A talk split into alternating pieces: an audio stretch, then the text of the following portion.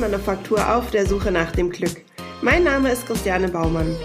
Ich unterstütze dich dabei, in deine Mitte zu kommen, um mehr Selbstliebe und Leichtigkeit in dein Leben zu bringen.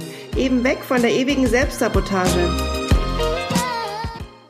Hallo, heute habe ich Kira Liebmann, die Pubertätsüberlebenstrainerin zu Gast und ich bin gespannt, was sie uns alles erzählen kann für die Eltern, die gerade mittendrin stecken in der Pubertät ihrer Kinder und fast das Gefühl haben, wahnsinnig zu werden. Hier möchte Kira ein bisschen aufmuntern und euch ein paar Tipps geben, wie ihr vielleicht nicht wahnsinnig werden könnt. Seid gespannt auf dieses tolle Interview. Hallo Kira, schön, dass es heute geklappt hat mit unserem Gespräch und ich freue mich schon total auf deine Arbeit, mehr zu erfahren davon, was du so alles tust. Ja, hallo Christiane, danke, dass ich da sein darf und vielen Dank für die Einladung. Ja, sehr gerne. Kira, eine Frage dazu. Hast du selbst eigentlich auch Kinder? Ja, ich habe zwei Mädels. Die große, die ist in der Pubertät, die kleine ist vor der Pubertät und spreche daher als einerseits als Coach, aber andererseits auch als Mutter zu okay. euch. Aber bist du genau aufgrund dessen äh, zu dieser Arbeit gekommen oder war, was war der Grund, dass du letztendlich dich dem Thema Pubertät gewidmet hast? Ja, dazu muss ich ein klein bisschen ausholen. Also das ist tatsächlich die am meistgestelltesten Frage ist, Kira, warum suchst du dir ausgerechnet die Pubertät aus? Entschuldigung. Und ähm, das hat eine kleine Vorgeschichte und zwar ähm, gipfelte das Ganze eigentlich, als ich 2006 meinen ersten Mann kennengelernt habe und da ähm, tatsächlich so weit war, dass ich mein komplettes Leben aufgegeben habe. Das heißt, ich habe die Ziele, die Werte, die Wünsche, die ich hatte, komplett hinten angestellt und habe nur noch im Schatten damals meines ersten Mannes gelebt und wusste eigentlich überhaupt nicht mehr, wohin in meinem Leben weil ich mich selber aufgegeben hatte. Aber das war natürlich nur der Gipfel von einem langen Prozess, äh, in dem ich schon als Kind und als Jugendliche immer so auf der Suche nach mir selber war und mich aber immer durch andere Menschen sehr identifiziert habe. Das heißt, ich brauchte immer irgendwie so eine Leitfigur in meinem Leben, an die ich mich wenden konnte. Und dann 2014 hat sich es halt dann so ergeben, dass mein Partner mit meiner besten Freundin eine Affäre angefangen hat und wir uns deswegen auch getrennt haben. Und es war halt für mich eine wahnsinnig schwierige Zeit. Und äh, Silvester 2014 auf 2015 war ich dann wirklich so am Boden zerstört, dass ich gesagt habe, entweder ja, ich heul jetzt mir die Tränen aus, äh, die, die Augen aus dem Kopf und stehe nicht mehr auf, oder das war es jetzt einfach mit der Heulerei. Und habe mich dann dafür entschieden, dass ich sage, nee, jetzt ist vorbei, ich will jetzt nicht mehr weinen, jetzt geht's los. Und habe dann tatsächlich die ganze Nacht da eingesessen und habe mir das erste Mal in meinem Leben aufgeschrieben, was habe ich eigentlich für Ziele? Und da habe ich gemerkt, dass die Kraft der Ziele unfassbar wichtig.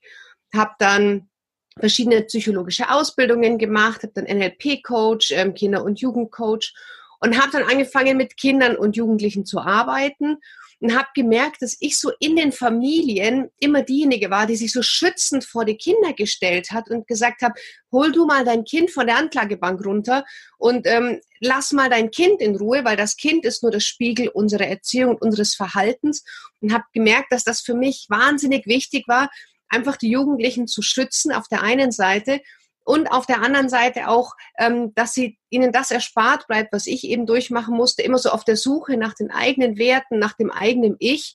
Und da ist eigentlich meine Vision entstanden, jungen Menschen die Möglichkeit zu geben, ja, ihr Potenzial zu entfalten, in ihre Kraft zu kommen und sich zu dem Menschen zu entwickeln, der sie sind.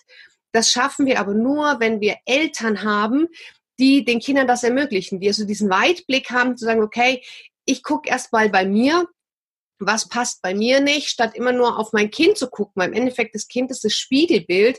Und wenn mir das Spiegelbild nicht gefällt, dann kann ich entweder den Spiegel zerschlagen oder ich ändere das Spiegelbild. Und ähm, das ist eben, da ist das entstanden, dass ich sage, okay, ich möchte unbedingt mit Eltern von äh, Jugendlichen arbeiten. Und Jugendliche sind nun mal, wenn sie erwachsen werden in der Pubertät, das gehört nun mal zusammen. Und da sind die Informationssammlungen, die es gibt, sehr, sehr gering. Also am Anfang, wenn die Kinder wirklich zur Welt kommen, dann hast du noch eine ganze Bibliothek voll mit Ratgebern. Ja. Und je älter die Kinder werden, umso weniger Ratgeber hast du wirklich dann auch im Schrank. Und umso weniger bilden sich auch die Eltern weiter. Aber so mit 10, 12 passiert ein Riesenumbruch. Und das, was wir vorher gemacht haben, kann dann gar nicht mehr funktionieren. Aber die Eltern sind oft da gar nicht darauf vorbereitet. Und deswegen habe ich gesagt, okay, ich widme mich genau diesem Zeitraum, weil da vor allem die Eltern ganz viel Unterstützung brauchen, damit sie das dann ihre Kinder weitergeben können, dass die nächste Generation wirklich mehr auch ihre Wünsche und ihre Träume leben kann und nicht erst mit 40 anfängt, dann auf die Suche zu gehen, was will denn ich eigentlich im Leben? Und so ist das mit den Pubertät-Überlebenstrainings entstanden und ja, wird recht gut angenommen und äh, ich, ich mache Vorträge. ich glaube, die Not ist sehr groß bei den Eltern, ja. weil ähm, es wirklich eine Herausforderung ist. Ähm, sich da neu zu finden. Also sowohl das, das Pubertierende und auch die Eltern. Also es ist, aber jetzt, ich gehe jetzt mal Step by Step. Was ist denn genau das Wichtigste jetzt für die Eltern in dieser Phase? Also das Wichtigste ist erst einmal dieses Mindset, diese Einstellung zu bekommen, es ist nicht schlimm, wenn ich mir Rat hole. Mhm. Weil ich merke heutzutage, ich höre immer wieder die Sätze, ähm, also das und beim Kind werde ich aber gerade noch alleine hinkriegen. Oder also bei mir ist alles in Ordnung, ich brauche keine Hilfe mit meinem Kind. Also es ist viel gesellschaftsfähiger, mit dem Hund in die Hundeschule zu gehen oder einen Fitnesstrainer zu haben, als sich mit dem wichtigsten Wert, den man hat, mit seiner Familie, wirklich Rat, Hilfe und Unterstützung zu holen. Also das Erste finde ich, dass Eltern tun müssten, ist auf jeden Fall zu verstehen, ähm, sie sind nicht irgendwie in ihrer Kompetenz geschmälert oder sie sind schlechte Eltern, nur weil sie sich helfen lassen. Im Gegenteil. Aber es ist leider sehr viel noch in den Köpfen drinnen. Mhm. Es, ist so eine Art Schwäche. es ist so eine Art Schwäche, die da ähm, bei den Eltern gedacht wird. Ne? Genau, und auch dieses, ja, Jugendamt und Drogen und Diebstahl. Also man glaubt immer, wenn man sich hier helfen lässt, dann ist man quasi schon ganz am Ende der Nahrungskette angelangt. Aber das ist, ist in meinen Augen Quatsch, weil man kann sich ja nur helfen lassen oder man kann nur besser werden, wenn man sich Rat holt. Und das ist doch nicht schlimm. Mhm, also das wäre so das, das, das Erste. Und das Zweite ist, dass in der Pubertät dieses Erziehen, wie wir es früher gemacht haben, nicht mehr funktioniert. Also wir haben ja viel unsere Kinder erpresst, wenn du nicht dann oder wir haben belohnt, also ja, jetzt haben wir ganz lieb, dann kriegst du noch so ein Gummibärchen, wir haben manipuliert, also wir haben unsere Kinder schon mit gewissen äh, Techniken auch zum Teil großgezogen. Und wenn die in die Pubertät kommen, ist das vorbei. Das funktioniert dann nicht mehr. Also dann sind nicht mehr wir oben und die Kinder unten, sondern dann geht's von Erziehung so auf Beziehung, auf Augenhöhe. Und das ist ein ganz großer Switch, den Eltern da tatsächlich hinlegen, weil jetzt darf man mal die Maske fallen lassen, den pädagogischen Zeigefinger und sich auch mal menschlich zeigen. Und mal sagen, ich habe keine Ahnung, ich habe Angst, ich bin hilflos, ich weiß es nicht, ich mache mir Sorgen. Was wir Kindern, kleinen Kindern gegenüber nicht so oft tun. Da haben wir immer so diese Elternmaske und jetzt in der Pubertät darf man dann zum Mensch werden. Wie schön, ich finde, es hört sich ganz toll an.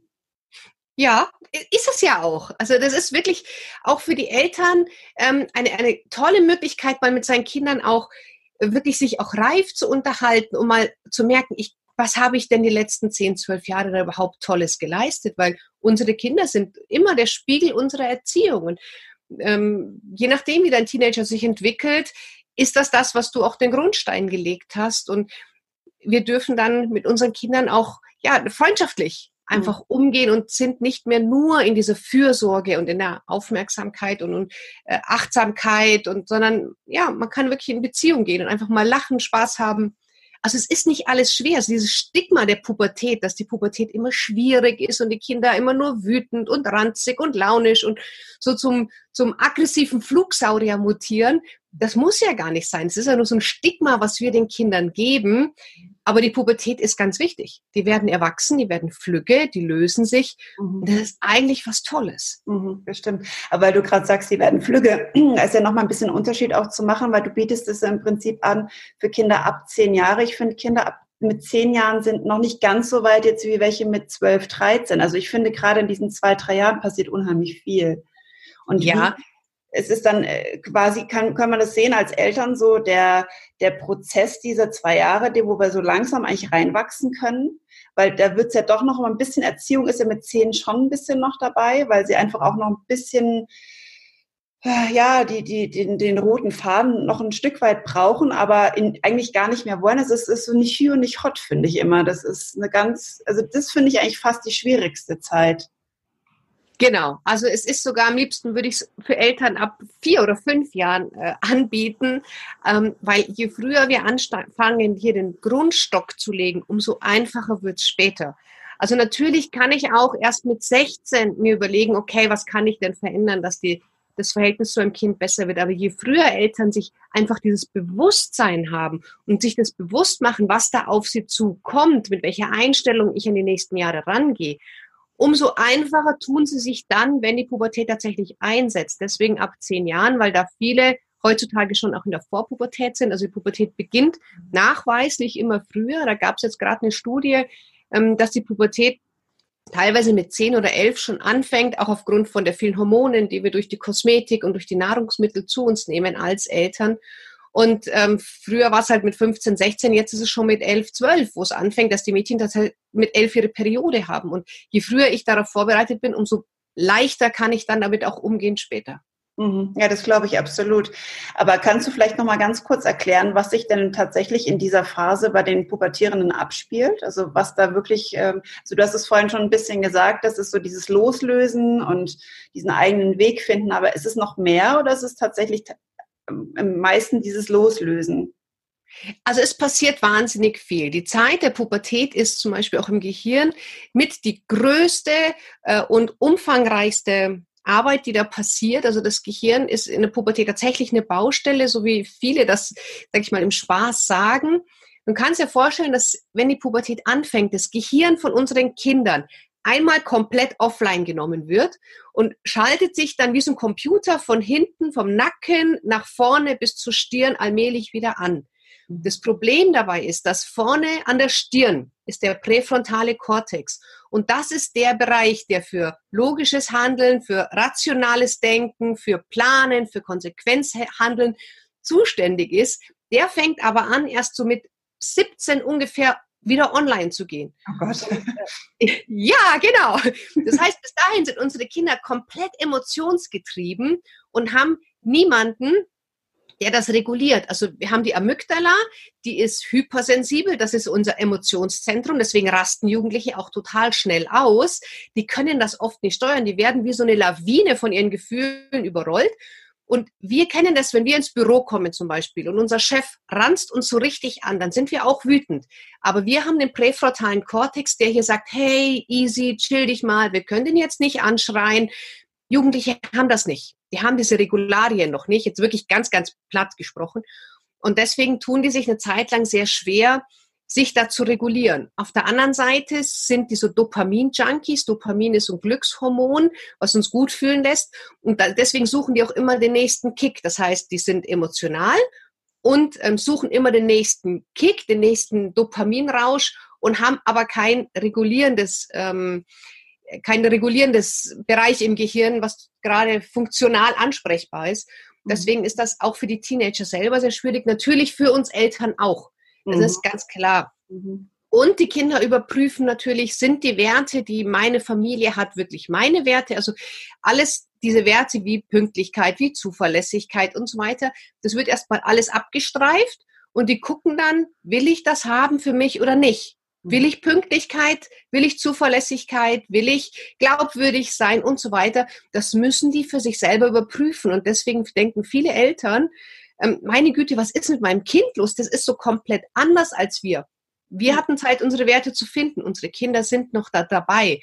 Mhm. Und das müssten Eltern einfach wissen, dass wenn dein Kind permanent zu spät kommt, ist es natürlich Kacke. Ja, aber dein Kind prüft auch für sich, will ich pünktlich sein oder nicht? Auch wenn das sehr theoretisch klingt, aber das ist auch eine große Herausforderung, mit der wir Eltern zu tun haben, wenn die Kinder in die Pubertät kommen, dass sie auf einmal so in die ganz andere Richtung abdriften, als wir das vorleben. Mhm. Aber ähm, ist natürlich auch eine Herausforderung, weil ah, letztendlich äh, muss man sagen, die Kinder sind unsere Kinder. Wir, wir leben ihnen unsere Werte vor ähm, in der Hoffnung, dass sie die vielleicht übernehmen, wenn das schöne Werte sind. Also ich gehe jetzt mal davon aus, dass wir schöne Werte leben. Also jetzt sagst du gerade Pünktlichkeit oder Respekt ähm, gegenüber anderen Menschen, finde ich persönlich sehr wichtig, äh, wenn derjenige das verdient hat und die meisten haben es verdient. Es gibt natürlich auch Menschen, da ist Respekt etwas schwieriger auszuleben. Ähm, so, jetzt machen die Kinder das plötzlich nicht mehr wie gehe ich damit um? Ich kann dich ja letztendlich gar nicht so richtig dulden, weil du da wieder in der Gesellschaft total in die Konfrontation kommst. Nehmen wir jetzt gerade mal das Thema Schule oder aber ähm, Großeltern. Also Großeltern sind ja noch viel, viel, ich sage jetzt mal, strenger und wertiger als wir in der heutigen ähm, Zeit. Wie soll ich damit umgehen und, und, und lässig und cool bleiben? Also das ist, glaube ich, in meinen Augen recht schwierig zu leben. Ja, also das ist ja so, ähm, dass die Kinder natürlich nicht alle Werte über Bord schmeißen. Also die überprüfen jetzt nicht, liebe ich meine Eltern oder nicht. Also es gibt natürlich Grundwerte, die immer vorhanden bleiben, aber sie gucken trotzdem für sich, passen die oder nicht. Und für uns Eltern ist es auch wichtig, dann dem Kind schon zu sagen, dass mir das nicht gefällt oder dass ich das nicht will oder das auch zu unterbinden. Was mir wichtig ist, dass sie es erstmal verstehen, warum macht das mein Kind überhaupt? Mhm. Dass man es nicht persönlich nimmt. Also nicht sagt, ähm, das Kind kommt jetzt, äh, nehmen wir mal an, zu zwei Stunden zu spät nach Hause und das auch noch betrunken. Mhm. Und natürlich kann ich das nicht dulden als Elternteil, aber es ist wichtig, hier in Kontakt mit dem Kind zu bleiben. Also nicht, das jetzt anzuschreien und Hausarrest und Handy zwei Wochen wegnehmen, nur weil wir uns so hilflos fühlen, sondern wenn ein Kind zwei Stunden später und betrunken nach Hause kommt, dann legst du es ins Bett, tust dir noch eine Spuckschüssel und am nächsten Tag suchst du dir das Gespräch und sagst, ich finde das total blöd, mir gefällt das überhaupt nicht. Ich weiß auch nicht, wie ich damit wirklich umgehen soll. Warum hast du das denn gemacht? Also Eltern sollen durchaus Kindern mitteilen, dass ihnen das nicht gefällt und auch Lösungsvorschläge machen, wie man da in Zukunft mit umgehen kann. Wichtig ist nur, dass man einfach in Kontakt bleibt und, und die Beziehung zwischen den Eltern und den Kindern nicht mit Schreien und Schimpfen und so diktatorischen Strafen zerbricht, sondern dass man guckt, wie, kann, wie können wir das gemeinsam quasi lösen. Und das meine ich auch mit Maske fallen lassen, auch mal durchaus zugeben, ich bin ja total überfordert. Warum klaust du eigentlich seit zwei Wochen jeden Tag? Ja, und dann einfach mal gucken, was das Kind dazu sagt. Wir mhm. nehmen viel zu selten unsere Kinder mit ins Boot. Mhm, mhm. Und natürlich gibt es Zwänge wie die Schule. Mhm. Da müssen wir irgendwo pünktlich hingehen. Aber das sollte man den Kindern auch nicht abnehmen, sondern ähm, da müssen die Kinder das selber gucken, was passiert denn, wenn ich unpünktlich in die Schule komme. Und dann die Kinder auch das selber, also die Verantwortung dafür auch den Kindern wirklich in die Hand geben und nicht alles abnehmen und sagen, ich beschütze dich vor allem, sondern wenn das Kind Fehler macht und die machen Jugendliche und es ist total wichtig, dass sie die machen, die Kinder auch selber wieder ausbügeln lassen. Mhm. Ausbügeln lassen, gutes Stichwort. Gerade was Schule angeht. Schule ist, äh, glaube ich, in der Pubertät auch so ein, ein grundlegendes Thema, weil äh, Schule nicht immer plausibel erklärbar ist, was sie da alles lernen müssen. Es fällt mir teilweise auch schwer, meinem Sohn zu erklären, was er da alles lernen muss, weil das wird er tatsächlich später nicht mehr brauchen. Ich habe auch vieles gelernt, was ich heute nicht brauche oder auch eigentlich nach der Schulzeit nie mehr gebraucht habe. Ähm, da gehen mir oft die Argumente aus. Mhm. fällt mir dann auch nur ein, ist halt so. Ja. Ähm, da gibt es in meinen Augen auch nichts anderes. Äh, da gehört, das Schulsystem will ich jetzt auch gar nicht, das wäre ein zu großes Thema, das noch aufzubröseln. Aber wenn wir jetzt mal bei dem Thema sind, äh, Schulpflicht. Ich kenne unheimlich viele, die in der Pubertät die Schule verweigern. Was mhm. Sagst du diesen Eltern? Also ich meine, da stehen wir ja wirklich unter einem derartigen Zwang und unter einem derartigen Druck, dass das teilweise für die Eltern nicht mehr auszuhalten ist. Weil dann ja. auch dieses Druckmittel der, der, der Kinder, also der, der Pubertierenden natürlich auch sehr groß ist. Ja, also da hast du tatsächlich recht. Das wäre zum Teil eine ähm, Schulsystemdiskussion, weil äh, in den Schulen gar nicht mehr ähm, erklärt wird, warum wir das eigentlich lernen. Und natürlich brauchen wir zum Beispiel vieles in Mathematik, brauchen wir nach der Schule nicht mehr.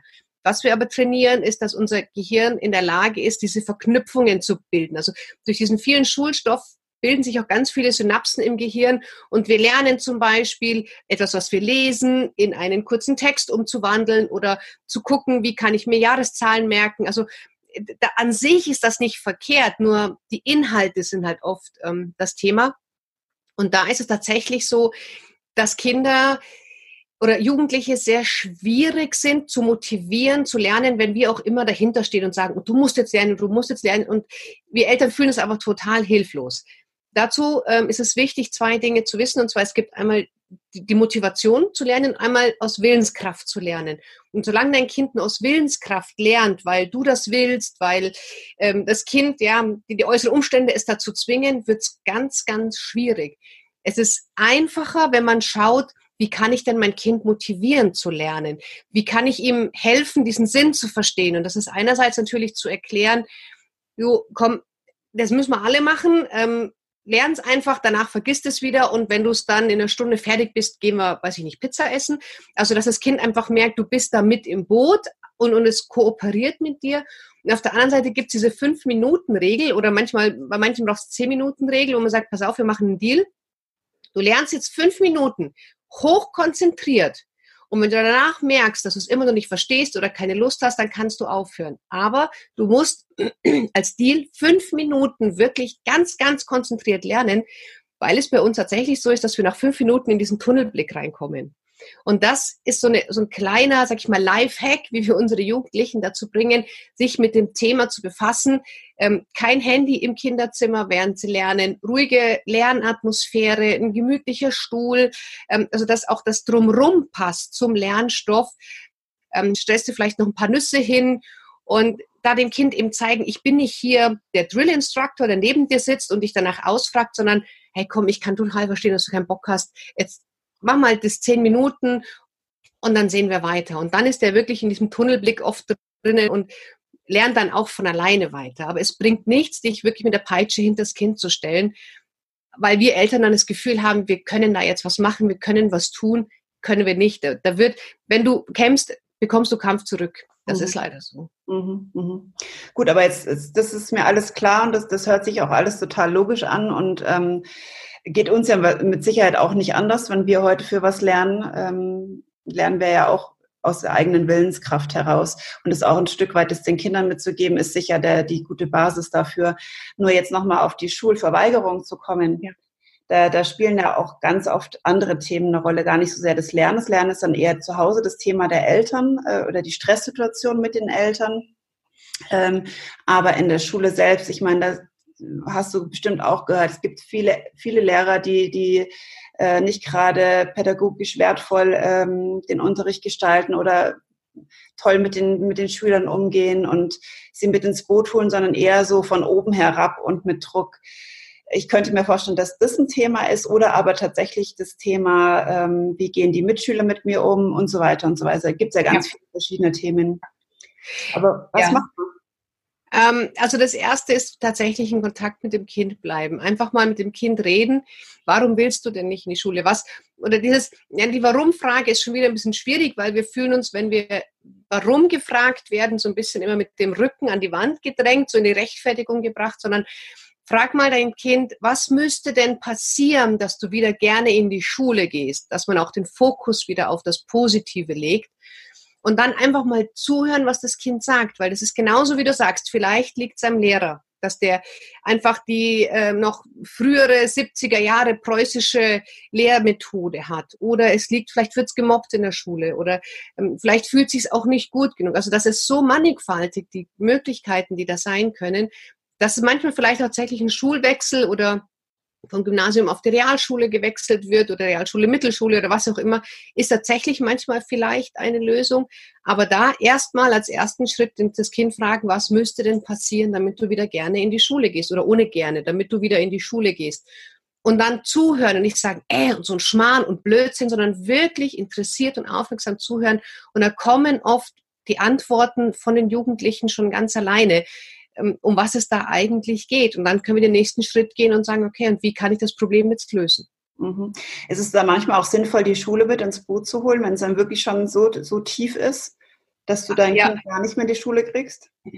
Absolut, absolut. Aber dazu muss man erstmal wissen, was das Problem ist, weil heutzutage, gerade mit diesen Smartphones und dem Internet, da findet zum Beispiel in den Schulen Cybermobbing statt, von dem die Lehrer und die Schule gar nichts weiß, wenn es eine WhatsApp-Gruppe gibt, wo es dran steht 8a ohne Lena und mein Kind ist nun mal die Lena, ähm, davon weiß oft der Lehrer nichts oder die Schule nichts. Das heißt, die können ja da in dem Moment auch nicht viel machen. Das Wichtigste wäre erstmal mit dem Kind zu sprechen und dann, wenn es ist, auch mit der Schule zu sprechen, aber auch wenn die Kinder gerade schon 14, 15 sind, mit das, die Erlaubnis quasi abzuholen, mit der Schule zu reden. Also ich kann dann nicht hinter dem Rücken von meinem Kind zum Lehrer gehen, der vielleicht von Haus aus einfach nicht unbedingt die besten pädagogischen Fähigkeiten hat und dann wird mein Kind, weil es sich bei mir quasi ausgeweint hat, auch nochmal schlecht gemacht. Also da würde ich erstmal gucken, um was geht's denn wirklich. Und wenn es tatsächlich Schulthemen sind, klar, dann muss die Schule mit ins Boot und das Ganze wird dann besprochen mit der Schule, mit der Sozialarbeiterin, mit dem Schulpsychologen. Dazu sind sie ja auch da. Also gerade der Schulpsychologe oder der Vertrauenslehrer ist ja genau für solche Fälle dann auch da, dass man sich daran wenden kann. Mhm. Jetzt gibt es aber manchmal auch Fälle, wo es gar nicht so sehr an der Schule liegt, sondern an dem Kind selber, weil mhm. es einfach ähm, das ganze, dem ganzen Druck nicht mehr gewachsen ist und mit sich selbst gerade irgendwie Schwierigkeiten hat, in dieser Phase, gerade Pubertät, äh, zurechtzukommen. Also es kommen vielleicht verschiedenste Ängste auf oder ähm, Selbstwert, geringes Selbstwertgefühl, Selbstvertrauen fehlt. Ähm, da kann ich ja letztendlich von der Schule nicht viel erwarten. Da bin ich als Eltern gefragt. Und ähm, ich habe ja selbst viele Mentalübungen, die ich auch meinen Kindern zeige.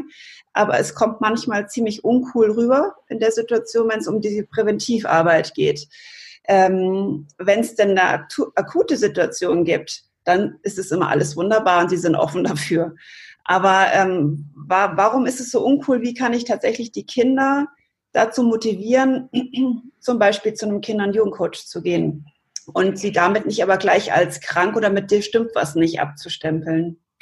Ja, das ist auch wieder eine Einstellungssache von den Eltern. Also wenn ich dafür offen bin, wenn mein Kind merkt, ich bilde mich auch weiter, ich hole mir auch als Elternrat, ich lass mich coachen oder ich gucke mir Videos an, ich höre mir Podcasts an, dann ist auch für das Kind der Zugang ganz anders. Also bei meinen Kindern ist tatsächlich teilweise so, meine Tochter äh, wenn sie es bin, auch EMDR ausgebildet und, und Reiki-Meisterin. Und wenn meine Tochter merkt, sie ist in totalen Stress, kommt sie zu mir und sagt, Mami, kannst du Reiki machen, damit sie einfach wieder runterkommt.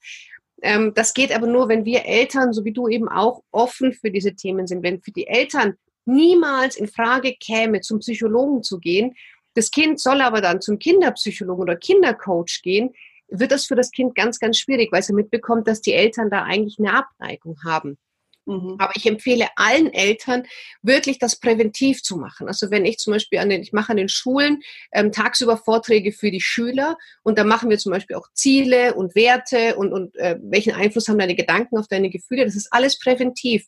Und es kommen so viele Schüler danach zu mir und sagen, wow, Kira, Wahnsinn, ich hätte mir gewünscht, meine Eltern hätten mir das gesagt. Also das steht und fällt tatsächlich mit der Weiterbildungsfreudigkeit auch der Eltern, wie sie dem Kind das vermitteln, ob es gut oder schlecht ist, sich äh, bei einem Coach Hilfe zu holen. Mhm. Du sagst ganz klar, Kinder machen das, was die Eltern vorleben. Ist es wirklich immer so? Nein, das ist natürlich nicht immer so. Aber es ist halt so, dass wir in, in einer Familie aufwachsen, die ersten zehn, zwölf Jahre da auch ähm, relativ wenig Entscheidungen treffen können, was in unserer Familie passiert, welche Werte wir vorleben. Und Kinder tun nicht immer das, was wir ihnen sagen. Kinder tun aber sehr, sehr oft, was wir tun. Das heißt, Kinder lernen ganz viel durch Nachmachen und Kinder lernen ganz viel zwischen den Zeilen. Und deswegen, was wir ihnen vorleben, ähm, hat schon einen sehr großen Einfluss darauf, was unsere Kinder dann auch später, wie sie sind. Also das ist definitiv, sind wir für unsere Kinder als Eltern die größten Vorbilder. Und wenn es mich nervt, dass mein Kind jedes Gespräch unterbricht, weil eine WhatsApp reinkommt, dann muss ich erstmal gucken, wie gehe ich denn mit dem Handy um, bevor ich anfange, an meinem Kind rumzuschrauben. Und wenn ich meinem Kind vorlebe, wie bei uns zum Beispiel, während dem Essen sind die Handys im Flur, ist ganz klar, ist von meinen Kindern auch die Handys im Flur, die kämen gar nicht auf die Idee. Jetzt ich aber immer bei mir, natürlich nehmen sie es dann auch mit. Also ja. wir sind da die größten Vorbilder für unsere Kinder. Im mhm. Guten und im Schlechten. Also wir können ihnen auch das Positive vorleben und dann machen sie das auch nach. Wenn wir zum Beispiel einen Familienrat machen und einmal im Monat alle drüber sprechen, was wir gut finden, ähm, was vielleicht besser laufen könnte, dann machen die das auch mit. Es kommt darauf an, was wir ihnen für Vorbilder bieten. Mhm. Kira, gibt es dann eigentlich eine Unterscheidung nochmal in der Pubertät jetzt gerade bezogen? Also auf die Kleinen will ich jetzt gar nicht so sehr eingehen, aber die Pubertierenden bei äh, Vater, Sohn, Mutter, Tochter und oder durchgemischt? Gibt es mhm. da nochmal Unterschiede? Ja, es gibt es schon. Ähm, zum Beispiel Vater, Tochter. Also Väter tun sich einfach schwerer, eine Tochter in der Pubertät zu verstehen, als den Sohn. Mhm. Mit dem Sohn, den nimmt er, dann schrauben die am Auto rum, dann gehen die angeln, machen halt so Jungs Zeug, ähm, wo man vielleicht nicht viel reden muss, aber gerade wenn es dann um die Tochter geht und dann ist es vielleicht auch peinlich und dann hat sie ihre Tage oder ähm, ja, der Papa kommt damit nicht klar, macht dann vielleicht irgendwelche blöden Bemerkungen oder die hat dann keine Ahnung, mit 14, 15 sind viele Mädels total albern, bringen dann irgendwelche albernen anderen Mädels mit. Das ist für Väter sehr, sehr oft schwierig nachzuvollziehen. Also da braucht es gerade von den Vätern, dass sie sich entweder raushalten oder sehr einfühlsam sind, aber auf gar keinen Fall hier irgendwie ihre Kinder lächerlich machen oder sich über die Freunde lächerlich machen. Und bei der Mutter Sohn ist es auch so, dass die Söhne ihren Wortschatz extrem reduzieren. Also das heißt, die werden recht schweigsam, je älter sie sind. Hört manchmal auch irgendwann wieder auf, aber da kommt, ja, nein, passt schon. Und das ist für uns Mütter teilweise total schwer, weil wir das Gefühl haben, es gibt nicht, die letzten 14 Jahre war ich der wichtigste Mensch im Leben von meinem Sohn und jetzt weiß ich nicht mal mehr, mit wem er sich trifft, weil er mir nichts erzählt. Das ist auch oft eine Herausforderung für uns Mütter, ähm, vor der wir stehen. Unsere Töchter sind da noch eher so, dass sie sagen, oh, Mami und alles erzählen und so beste Freundin. Und die Söhne machen, die fangen an, die Dinge mit sich selber so ein bisschen auszumachen oder eher mit dem Papa. Und ähm, da liegt es auch in uns Mütter zu sagen, okay, ich lasse ihn mal, weil je mehr ich dränge, umso weniger kommt dann da auch raus. Hm, das glaube ich gut. Die ziehen sich dann immer mehr zurück, ne? Mhm. Ja. Weil du jetzt auch gerade das Stichwort ähm, Freunde oder Umgang, mit, mit wem pflegt mein Kind den Umgang? Also da kenne ich noch das Sprichwort von meiner Oma. Sag mir, wer deine Freunde sind. Ich sag dir, wer du bist. Stimmt ja zum Teil wirklich, ähm, aber ich glaube, es kommt doch in vielen Phasen vor, dass du doch mal Leute kennenlernst, mit denen deine Eltern vielleicht nicht ganz so einverstanden sind oder vielleicht nicht ganz so glücklich sind. Ähm, also aus meiner Erfahrung als Kind war das dann immer das Interessanteste. Also sobald meine Eltern das nicht wollten, fand ich das immer super. Wie, wie siehst du das Thema? Genau. Also es ist so, dass sich viele Jugendlichen ähm, erstmal Klicken suchen, die komplett anders sind als die Familie. Weil das kennen sie nicht, das ist spannend. Familie sind sowieso alle scheiße und die Eltern sind sowieso alle doof und wir machen jetzt erstmal alles anders. Wir gehen in die Rebellion, in die Opposition und ähm, deswegen suchen sich viele Jugendliche dann auf einmal Gruppen, wo die Eltern denken, um Gottes Willen. Ja, aber die wenigsten bleiben dann auch da wirklich, wenn sie aus einem stabilen Elternhaus kommen.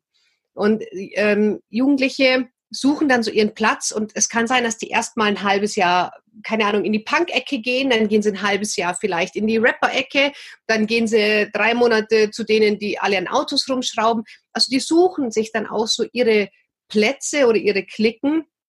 Und das ist für die Jugendlichen auch ganz wichtig. Und dann fangen die auch an, sich so zu kleiden, weil die natürlich ihre Gruppenzugehörigkeit oft durch Kleidung, durch irgendwelche bestimmten Schuhe oder bestimmtes Kappi oder bestimmte Socken ähm, zum Ausdruck bringen und da gehören die einfach dazu. Und das ist für uns Eltern oft schwierig, ja, auszuhalten, aber wenn wir jetzt mal uns selber anschauen, wir hatten vielleicht mal eine irgendwie ausgefallenere Gruppierung eine Zeit lang oder Clique, aber wir sind ja da auch nicht geblieben. Irgendwann sind wir ja auch wieder zurückgerudert und haben uns die Freunde gesucht, die wir vielleicht noch bis heute haben. Oder die Freunde, die wir durchgehend hatten, die sind nicht so aus dem Rahmen gefallen in der Regel.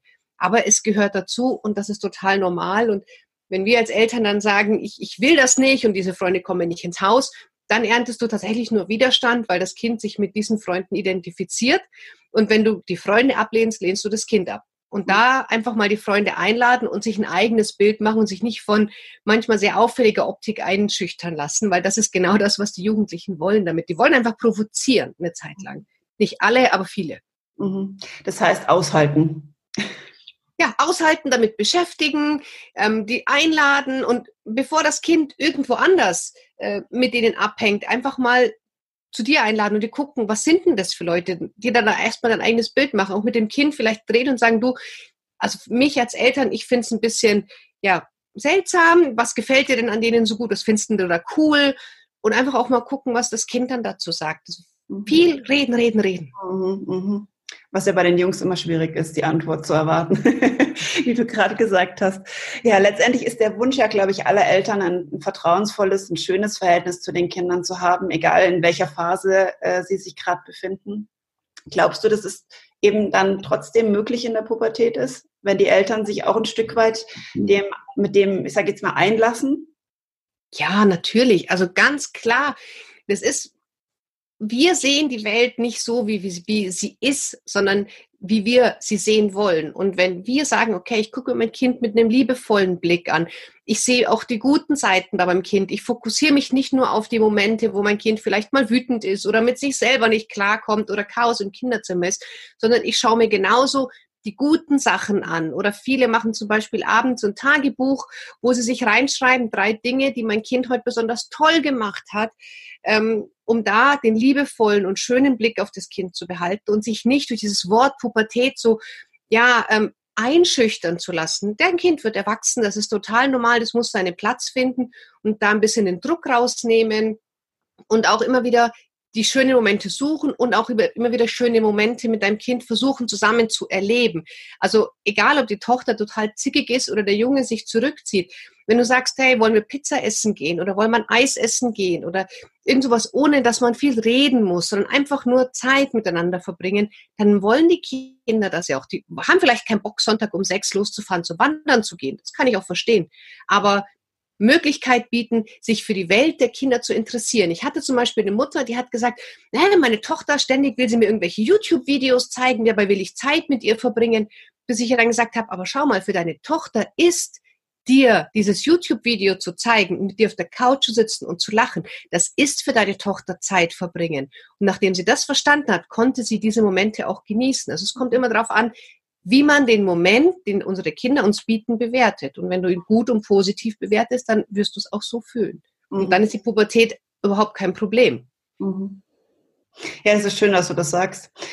Das sehe ich ganz genauso. Was aber tatsächlich noch ein Thema ist, ähm, es sind diese Medien, also die, die Kinder hängen ja heute viel, viel mehr vor den Laptops oder vor den Smartphones oder was auch immer, als wir es je getan haben, weil es einfach bei uns äh, in der Form auch noch nicht gab, teilweise.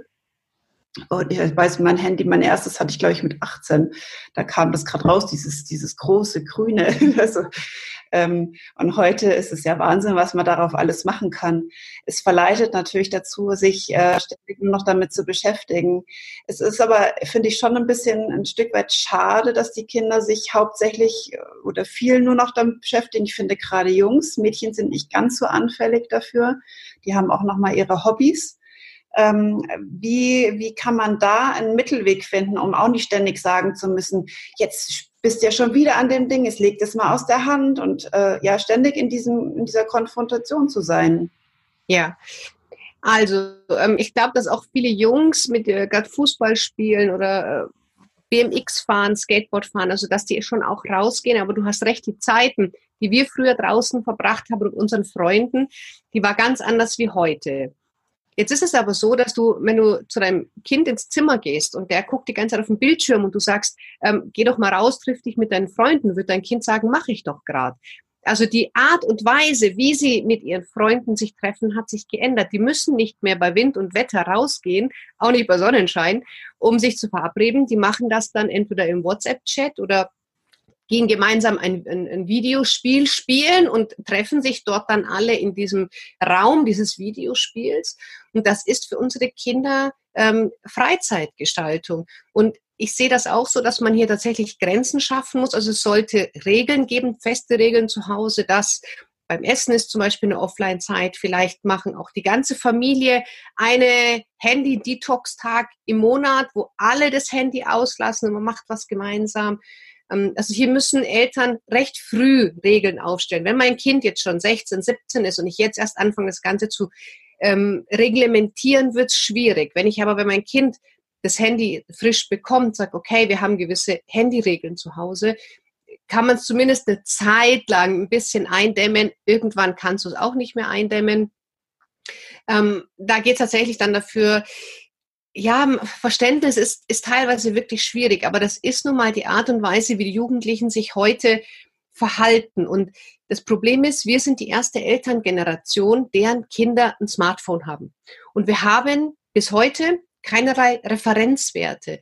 Das heißt, wenn zum Beispiel mein Kind jetzt betrunken nach Hause kommt, dann kenne ich das irgendwo her. Ja, entweder ich war es schon mal oder mein Partner war es oder ich habe einen Film gesehen. Wenn mein Kind jetzt aber mit so zwei Akkus in der Tasche losrennt, um Pokémons im Park zu suchen, dann haben wir keine Ahnung, ob das normal ist oder nicht, weil wir keinen Referenzwert dazu haben. Und deswegen ist es momentan für uns sehr, sehr schwierig und da auch sollten Eltern eben auch versuchen, in diese digitale Welt ein bisschen mit einzusteigen, weil wenn man da den Anschluss verpasst, dann wird uns das gnadenlos überrollen, weil das hat jetzt erst angefangen. Also wenn du dich mit Zukunftsforschern unterhältst, wenn du guckst, was in China mittlerweile schon abgeht, das, was bei uns an Digitalisierung und Automatisierung bisher ist, das ist ein Witz zu dem, was noch in den nächsten Jahren kommt. Und da sollten wir Eltern ganz schnell lernen, damit standzuhalten und auch mal zu gucken, was spielt mein Kind denn da eigentlich? Auf welchen Plattformen hält sich's auf? Welche Gefahren bergen diese Plattformen? Weil du kannst nicht Instagram verbieten, nur weil du selber das nicht kennst. Wichtig ist auch Schutzmaßnahmen zu treffen, also Antivirensoftware, ähm, mit dem Kind zu reden, pass auf, wenn dich da irgendjemand anschreibt, den du nicht kennst, antworte dem auf gar keinen Fall. Also nicht das Handy zu verbieten, sondern den Umgang mit dem digitalen Welt dem Kind ein bisschen zu erklären. Weil die Kinder sind oft sehr achtlos und sind auf irgendwelchen Videoplattformen und dann gibt es leider, leider genug Erwachsene, die sich als Kinder ausgeben und anfangen zu chatten und das wir unserem Kind einfach das Signal senden, wenn du irgend sowas hast, wenn du dir unsicher bist, komm einfach zu mir und wir reden drüber. Und auf der anderen Seite, das nicht alles zu verteufeln, weil dann machen sie es heimlich. Wir mhm. haben halt früher heimlich geraucht und heimlich getrunken. Die Kinder gehen halt dann heimlich, ähm, spielen sie irgendwelche Spiele, was auch wirklich äh, riesengefährlich ist, weil wenn ein 14-Jähriger gewaltverherrlichende Videos sieht, wie keine Ahnung, ein Hund äh, skalpiert wird oder pornografische Sendungen, die selbst uns noch verstören, das ist für die ganz schwierig. Also da eine Gratwanderung zu finden, da kann man einen Podcast dazu machen. Da, das ist wirklich eine Herausforderung. Aber auch hier wiederhole ich mich immer wieder, in Kontakt bleiben, interessiert bleiben und dir erstmal zeigen lassen, was macht denn dein Kind im Internet überhaupt? Und dann gucken, wer kann mir hier helfen, wenn ich da Rat brauche. Mhm. Mhm. Großes Thema, das es, glaube ich, wirklich noch eine ganze Zeit beschäftigen wird und noch mehr werden wird.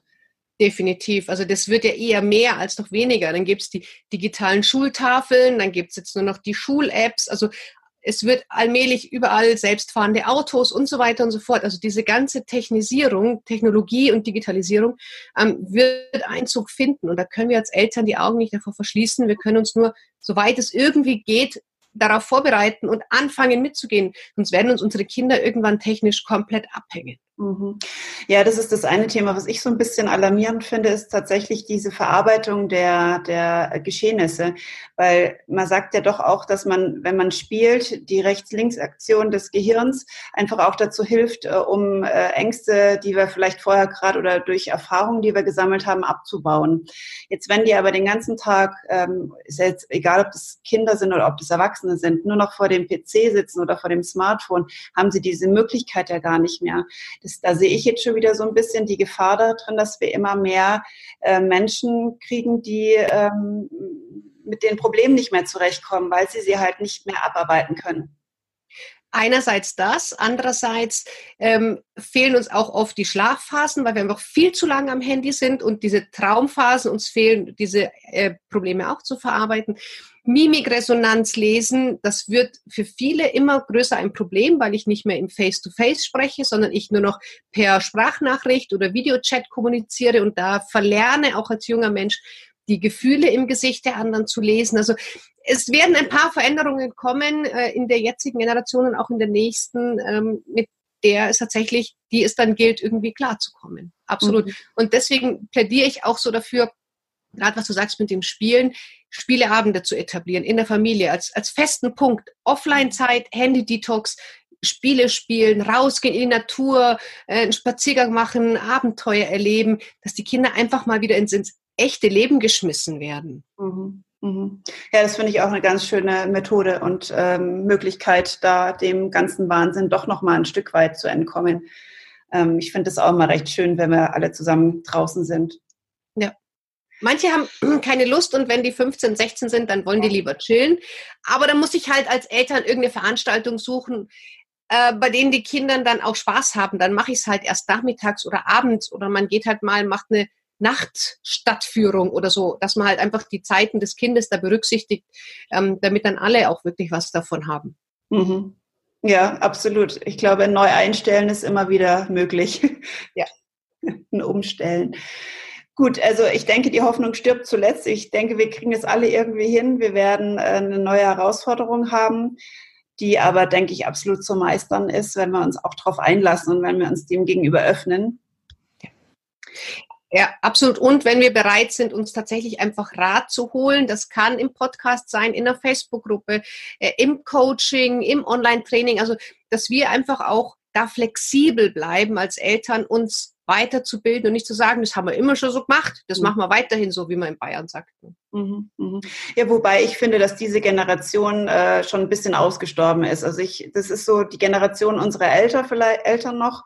Ähm, das von, also in meinem Alter kenne ich jetzt eigentlich gar nicht mehr so, Gott sei Dank, nicht mehr so viele, die diesen Spruch sagen. Man hört ihn hin und wieder mal und man nimmt ihn vielleicht auch manchmal noch selbst in den Mund und ertappt sich dabei, wollte ich eigentlich gar nicht sagen, stehe ich eigentlich gar nicht dahinter. Das ist dann, wie du vorhin auch schon gesagt hast, so ein bisschen die Verzweiflung manchmal, die da wieder hochschwappt.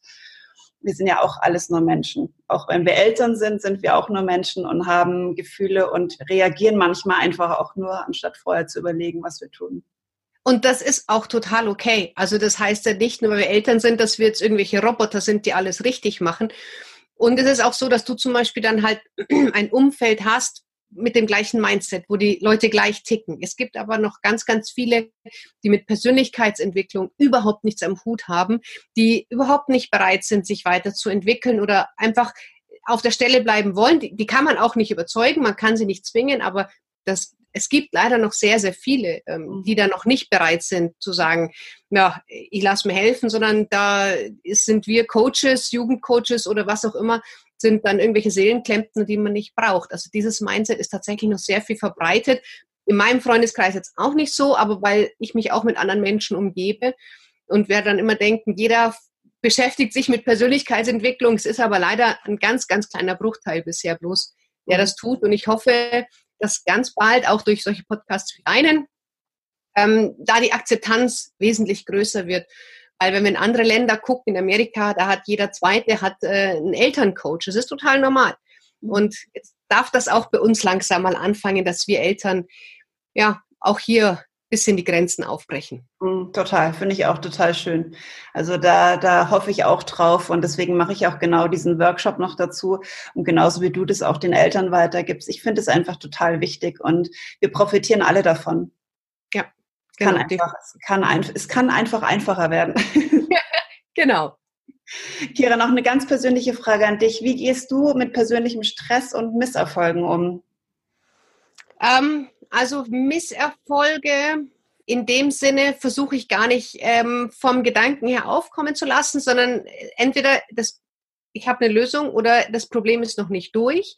Misserfolg motiviert mich eigentlich immer umzudenken. Also wenn ich merke, da habe ich jetzt mal so einen richtigen Rückschlag, dann versuche ich mich da überhaupt nicht von runterziehen zu lassen, sondern mir zu überlegen, okay, und was ist das Learning dahinter? Was könnte das Gutes haben? Ähm, wo kann ich noch besser werden, dass das nicht passiert. Das sind ja immer nur so, ja, sag ich mal, Winken des Schicksals oder des Lebens, wo man sagt, hier, da hast du noch was, wo du lernen darfst.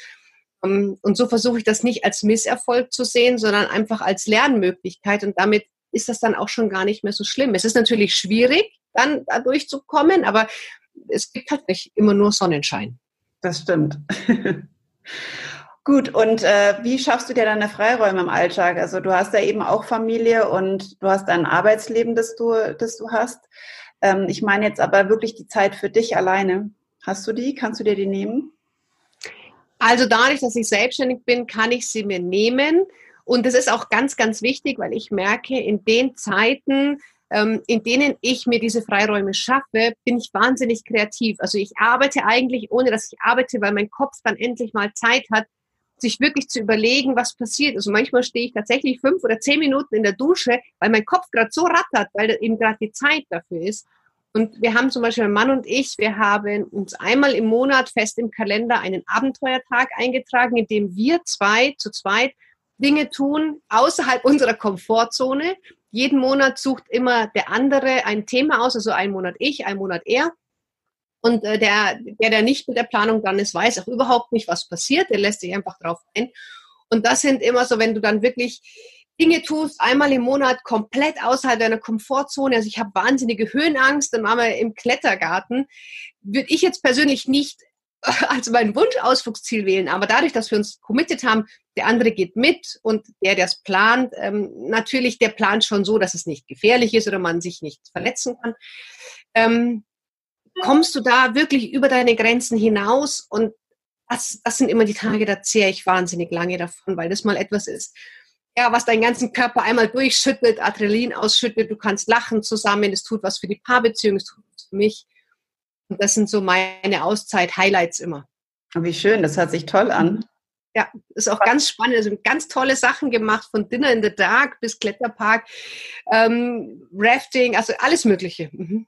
Toll. Richtig toll, finde ich ganz toll. So eine Motivation, über selber mal drüber nachzudenken, das vielleicht auch einzuführen. Ja. Es ist immer irgendwie ein bisschen eine Herausforderung, weil ähm, die Kinder sind an bei mir jetzt alle zwei Wochen bei ihrem Vater. Dadurch haben wir natürlich die komfortable Situation, das zu planen, wenn die Kinder nicht da sind. Aber auch wenn man Kinder hat, sollte das keine Ausrede sein, zu sagen, nee, geht bei mir nicht. Irgendeine Lösung findet sich, dass die Kinder gut aufgehoben sind und man einfach mal Paarzeit hat und da Dinge tut, nicht, nicht nur Sauna und nicht nur Wellness kann man auch, aber mal wirklich außerhalb die Komfortzone gehen. Und wenn es nur ist, dass du in der U-Bahn zum Singen anfängst, aber irgendwas tun, ja, wo du mutig sein darfst. Mhm. Ja, schön. Mutig sein ist ein gutes Stichwort, ja. Kira, vielen lieben Dank für dieses tolle Gespräch. Also ich fand es äh, wahnsinnig spannend, das alles zu hören und ähm, ich freue mich drauf, das auszustrahlen und dass so viele davon profitieren können. Möchtest du den Zuhörern noch irgendwas mit auf den Weg geben? Ja, also wenn äh, jetzt der eine oder andere sagt, er wird da gern tiefer in das Thema Pubertät eintauchen, lade ich natürlich alle Hörer in meine Facebook-Gruppe ein, das Pubertät Überlebenscamp. Und dort ähm, bin ich auch tatsächlich einmal die Woche live und gebe ganz viele Tipps und Tricks und Lifehacks, wie man mit der Pubertät einfacher umgehen kann, ohne dass man wahnsinnig wird. Und ein Tipp für alle Eltern ist, nehmen Sie Pubertät nicht so schwer. Es ist alles nicht schlimm, dein Kind wird erwachsen, es tut im Endeffekt nur genau das, was es tun soll. Es wäre total schräg, wenn unsere Kinder mit 16 immer noch vor der Tür fangen spielen würden und du immer noch den Popo nach dem großen Geschäft abwischen müsstest. Deswegen alles fein, es tut das, was es tun soll. Und einfach mal durchatmen, durchschnaufen und sagen, okay, es wird auch wieder anders. Wie schön. Deine Facebook-Gruppe, das heißt, die stellen dort eine Beitrittsanfrage und ähm, ja. Okay. Genau. Stelle eine Beitrittsanfrage, die bestätige ich dann und dann ähm, gibt es da wirklich einmal in der Woche irgendein Live-Thema von mir, wo ich 10 Minuten, 20 Minuten online bin und zum Thema der Woche den Eltern Tipps und äh, Anregungen mit an die Hand gebe. Mhm. Falls jetzt äh, Lehrer zuhören, du hast vorhin auch gesagt, du gibst ähm, Vorträge an Schulen. Das heißt, die können sich dann demnach auch äh, an deine äh, Internetseite wenden und gucken, was du da so anbietest. Möchtest du die nochmal kurz sagen? Genau, es ist www.kiraliebmann.de.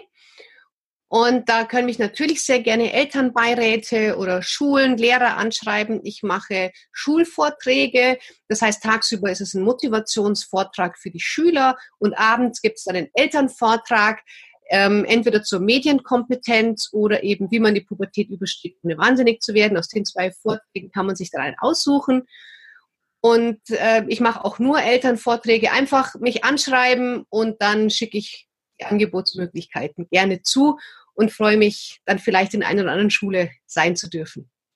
Ja, ich glaube, da werden viele von profitieren, wenn sie sich bei dir melden werden. Zumindest ist so die Resonanz der Kundenstimmen, ja. Das glaube ich. Das glaube ich gerne. Gut, also ähm, dann hoffe ich, dass die Leute sich bei dir melden, wenn sie Interesse haben. Und ähm, herzlichen Dank. Vielen Dank für die Einladung und bei dir alles Gute für deinen weiteren Weg. Danke. Hey, ich hoffe, dir hat diese Podcast-Folge gefallen und du konntest bestenfalls das ein oder andere für dich mitnehmen. Über einen Kommentar würde ich mich sehr freuen. Vielleicht interessiert dich ein spezielles Thema, dann lass es mich doch einfach wissen. Ich wünsche dir was, deine Christianin.